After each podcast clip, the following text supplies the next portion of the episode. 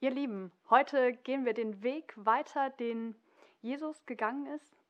Passionszeit, die dritte Passionsandacht und Markus nimmt uns mit in sein Evangelium und auch heute wollen wir wieder weiter ähm, ja, seinen Spuren folgen und einen Abschnitt aus dem Markus-Evangelium lesen und darüber nachdenken.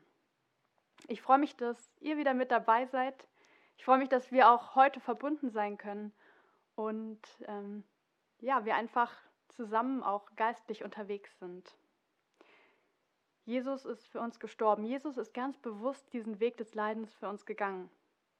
Und das finde ich ein Geschenk. Und in dieser Woche ganz besonders darüber nachzudenken, das, ähm, das finde ich besonders. Und es ist ein Moment oder eine Zeit auch um innezuhalten und sich bewusst auf Jesus auszurichten. Ich möchte die Andacht beginnen mit einem Psalm, mit einem Gebet, das König David geschrieben hat. Ich lese den Psalm 25. Nach dir, Herr, sehnt sich meine Seele. Auf dich, mein Gott, vertraue ich. Lass mich nicht in Schanden enden. Lass meine Feinde nicht über mich triumphieren. Ja, niemand gerät in Schande, wenn er seine Hoffnung auf dich setzt. Aber wer sich treulos von dir abwendet, aus welchem Vorwand auch immer, der wird beschämt dastehen. Herr, zeige mir deinen Weg und lehre mich auf deinen Pfaden zu gehen. Führe mich durch deine Treue und unterweise mich, denn du bist der Gott, der mir Rettung schafft. Auf dich hoffe ich, Tag für Tag. Denk an dein großes Erbarmen, Herr, und an deine reiche Gnade, die du seit jeher erwiesen hast. Denk doch nicht an die Sünden, die ich in meiner Jugendzeit begangen habe, und auch nicht an meine späteren Verfehlungen. Allein in deiner Gnade denk an mich, Herr. Deine Güte ist so groß. Gütig und aufrichtig ist der Herr. Deshalb zeigt er den Menschen, die sich von ihm abgewandt haben, den rechten Weg. Er unterweist die Demütigen in dem, was gut und richtig ist. Ja, gerade ihnen zeigt er seinen Weg. Der Herr führt alle in seiner Gnade und Treue, die sich an seinen Bund halten und sich richten nach dem, was er in seinem Wort bezeugt. Mach deinem Namen alle Ehre, Herr, vergib mir meine Schuld, denn sie ist groß. Wie steht es mit dem Menschen, der in Ehrfurcht vor dem Herrn lebt? Ihn lässt der Herr den Weg erkennen, den er wählen soll. Sein Leben lang erfährt er Gutes, und seine Nachkommen werden einst das Land besitzen. Der Herr zieht die ins Vertrauen, die in Ehrfurcht vor ihm leben. Seinen Bund macht er ihnen bekannt. Meine Augen blicken ständig auf den Herrn, denn er, er wird meine Füße aus den Fangnetzen ziehen. Herr, wende dich mir zu und sei mir gnädig, denn ich bin einsam und vom Leid gebeugt. Sprenge du die Fesseln, die mir das Herz zusammenschnüren. Lass mich frei werden von allem, was mir jetzt noch Angst macht. Achte auf mein Elend und auf meine Mühe und vergib mir alle meine Sünden. Sieh doch, wie viele Feinde ich habe. Sie verfolgen mich mit abgrundtiefem Hass bewahre mein Leben und rette mich. Lass mich nicht in Schanden geraten, denn bei dir suche ich Zuflucht. Aufrichtigkeit und Ehrlichkeit sollen mein Schutz sein, denn meine Hoffnung bist du allein. Gott, erlöse Israel aus all seiner Not.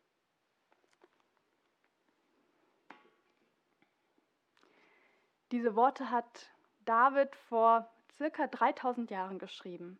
Es sind Worte, die in einer völlig anderen Zeit, einer anderen Kultur geschrieben wurden, von einem, der auf Gott vertraut.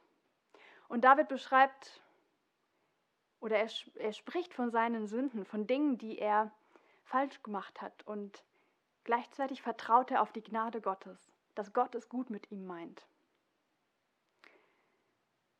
Gottes Gnade. Was das bedeutet, Darum geht es auch im Abschnitt aus dem Markus-Evangelium, das heute im Zentrum steht. Ich behaupte, ich glaube, dass du ein Begnadeter bist, eine Begnadete. Und was ich damit meine, das, ähm, das sehen wir gleich, wenn, wenn ich diesen Abschnitt aus dem Markus-Evangelium lese. Heute Markus 15, 1 bis 15.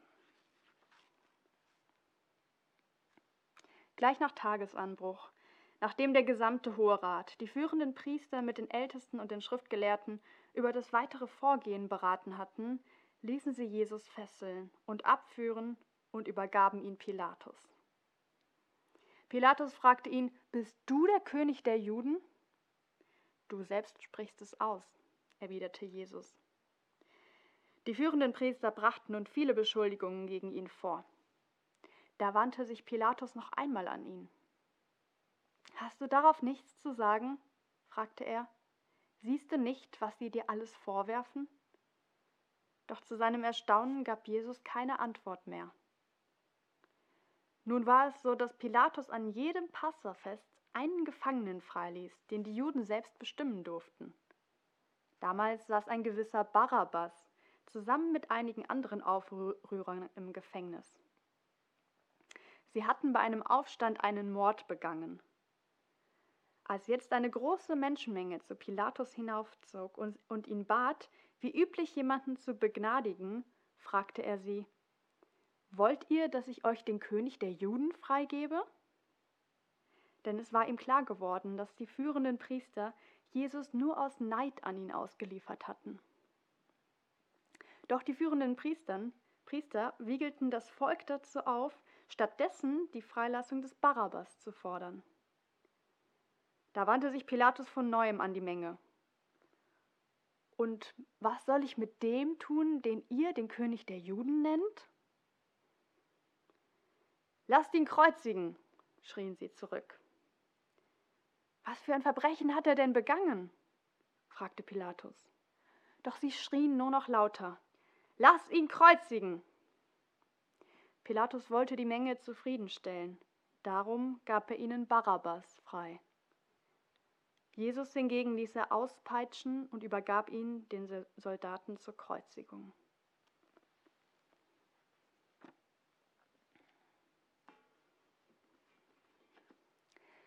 Markus berichtet uns hier von einem jüdischen Festtag, vom Passafest. Heute, am 8. April, feiern Juden auf der ganzen Welt das Passafest.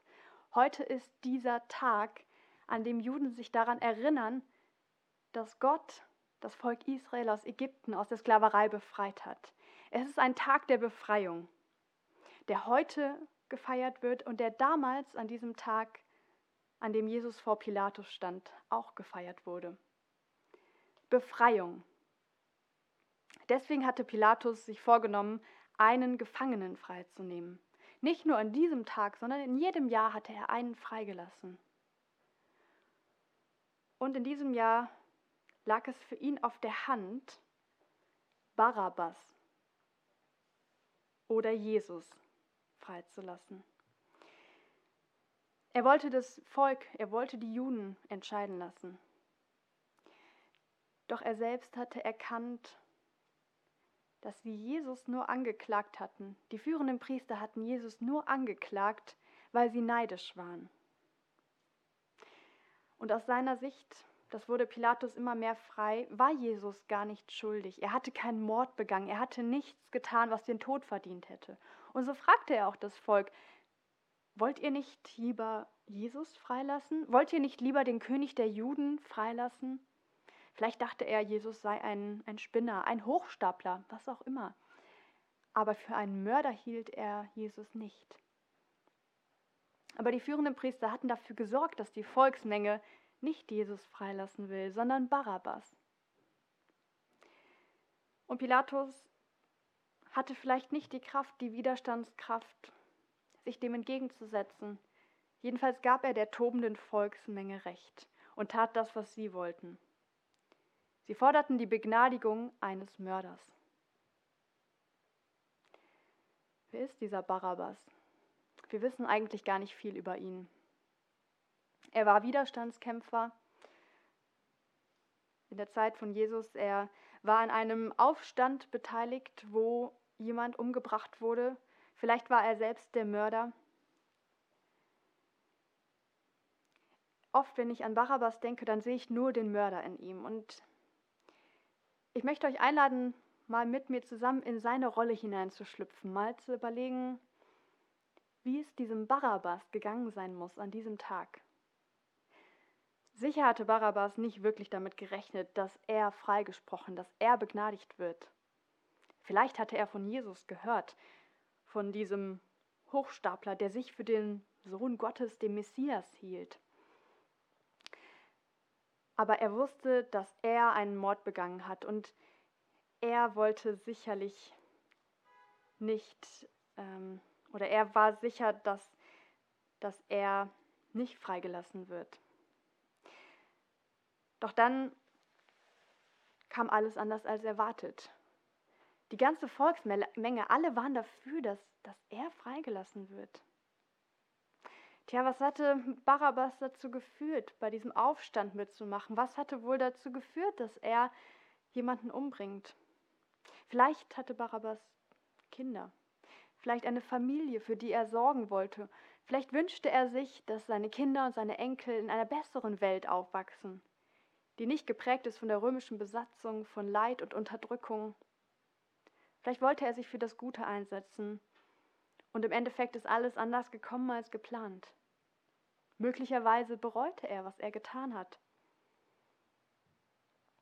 Doch dass nun dieser Wanderprediger, dieser Jesus, derjenige sein sollte, der bestraft wird und er derjenige war, der begnadigt wird, das war nicht zu erwarten gewesen. Ich kann mir kaum vorstellen, wie es Barabbas ging, in dem Moment, als er freigelassen wurde. Barabbas hatte die Begnadigung nicht verdient. Jesus hatte den Tod nicht verdient. Und ich glaube, dass Jesus trotzdem ganz bewusst diesen Weg gegangen ist. Nicht nur für Barabbas, sondern für die gesamte Menschheit. Im Endeffekt ist Jesus diesen Weg, diesen Leidensweg für dich und für mich gegangen. Und ja, wir haben wahrscheinlich, ich hoffe, du hast nicht wie Barabbas einen Mord begangen oder etwas Vergleichbares. Und trotzdem glaube ich, dass wir ein Stück weit ähnlich sind wie Barabbas. Ich jedenfalls kenne das von mir, dass ich immer wieder ähm, Dinge tue, die ich im Endeffekt bereue, dass ich mich bei egoistischen Gedanken oder egoistischen Handlungen ertappe. Und ich weiß, oder wenn ich mir das so vorstelle, Jesus und ich ständen nebeneinander und jemand müsste entscheiden, wer schuldig ist, er oder ich, dann würde ich definitiv sagen, ich bin die Schuldige, nicht Jesus. Wenn ich lese und höre, wie Jesus gelebt und gehandelt hat, da war keine Schuld in seinem Leben. Er ist diesen Weg für uns gegangen, damit wir frei sein können, damit wir begnadigt werden. Und Barabbas hat im Endeffekt diese Begnadigung nicht verdient. Er hat dafür nichts getan. Und das ist der Kern von Gnade. So ist es auch für uns. Wir können uns Gnade nicht verdienen. Wir können uns das nicht verdienen, was Jesus für uns getan hat. Dass wir frei sind, das haben wir Jesus zu verdanken. Das ist sein Geschenk an uns aber nichts, was wir aus eigener Leistung oder weil wir so toll sind, uns verdienen könnten. Ich fahre jetzt seit ungefähr zehn Jahren Auto und ich habe in dieser Zeit schon ziemlich viele Strafzettel bekommen. Das ist für mich so ein, ein Beispiel. Ich weiß gar nicht wie viele, ich habe sie zum Glück nicht gezählt, aber immer wieder erinnert mich die Stadt, in der ich gerade wohne, daran, dass ich zu schnell gefahren bin oder dass ich mal wieder falsch geparkt habe oder zu lange an dem falschen Parkplatz stand oder auf dem Bürgersteig geparkt habe. Ähm, in regelmäßigen Abständen bekomme ich solche netten Briefe von meiner Stadt. Und ich stelle mir das so vor, dass dieser Weg, den Jesus gegangen ist, dass das dazu geführt hat, dass alle Strafzettel, alle Schuldzettel irgendwie bezahlt sind. Das wäre so, als als würde irgendjemand zur Stadt, gerade jetzt mal zur Stadt Witten gehen und sagen, alles, was Anja Strömann noch so begeht, jedes Falschparken, jedes zu schnell fahren, bezahle ich im Voraus. Und dann würde ich vielleicht, wenn ich geblitzt werde, nur noch einen, einen Brief bekommen, in dem ein paar nette Worte stehen und ich darauf verwiesen werde, dass meine Schulden schon beglichen sind. Wahnsinn, oder? Also wenn ich mir das vorstelle, keine Strafzettel mehr zahlen zu müssen, jemand anderes hätte das für mich getan, das ist eine geniale Vorstellung. Und so ähnlich ist es mit Jesus. So ähnlich ist das, was er für uns getan hat. Er entscheidet sich, diesen Leidensweg zu gehen. Er entscheidet sich, ans Kreuz zu gehen, damit wir, damit Barabbas, damit jeder andere Mensch das nicht mehr muss. Unsere Schulden sind beglichen durch ihn. Und das ist Gnade. Barabbas macht uns das exemplarisch deutlich, das, was für uns alle gilt. Wir sind Begnadigte. Du bist eine Begnadigte, ein Begnadigter. Das ist die Botschaft der Kreuzigung, das ist die Botschaft der Passion dieses Weges, den Jesus gegangen ist. Ich bete zum Abschluss mit uns. Jesus Christus, das ist ein, ein Geschenk, ein unverdientes Geschenk, dass du uns die Freiheit schenkst. Und wir sind dir dankbar dafür, dass du diesen Weg gegangen bist, dass du für uns gelitten hast und dass du uns ermöglicht hast, frei zu sein. Deine Gnade ist irgendwie kaum begreifbar. Wir haben sie nicht verdient, aber du beschenkst uns damit und dafür danken wir dir. Wir beten auch in diesen Zeiten, Vater, dass du dich über unsere Welt erbarmst, dass du uns Menschen spürbar nahe bist und ja uns durch deinen Heiligen Geist zeigst, wie du in unserer Welt wirkst. Wir beten für alle Politiker und Entscheidungsträger in unseren Zeiten, dass du sie segnest und mit Weisheit beschenkst. Wir beten für Ärzte und Pflegekräfte in unserem Land. Gib ihnen die Kraft, die sie brauchen. Danke für alle Menschen, die momentan dafür sorgen, dass unsere Versorgung gewährleistet bleibt. Ja, dein Geist ist ein Geist der Befreiung, ein Geist der Gnade und er regiert auf unserer Welt. Dafür danken wir dir. Amen.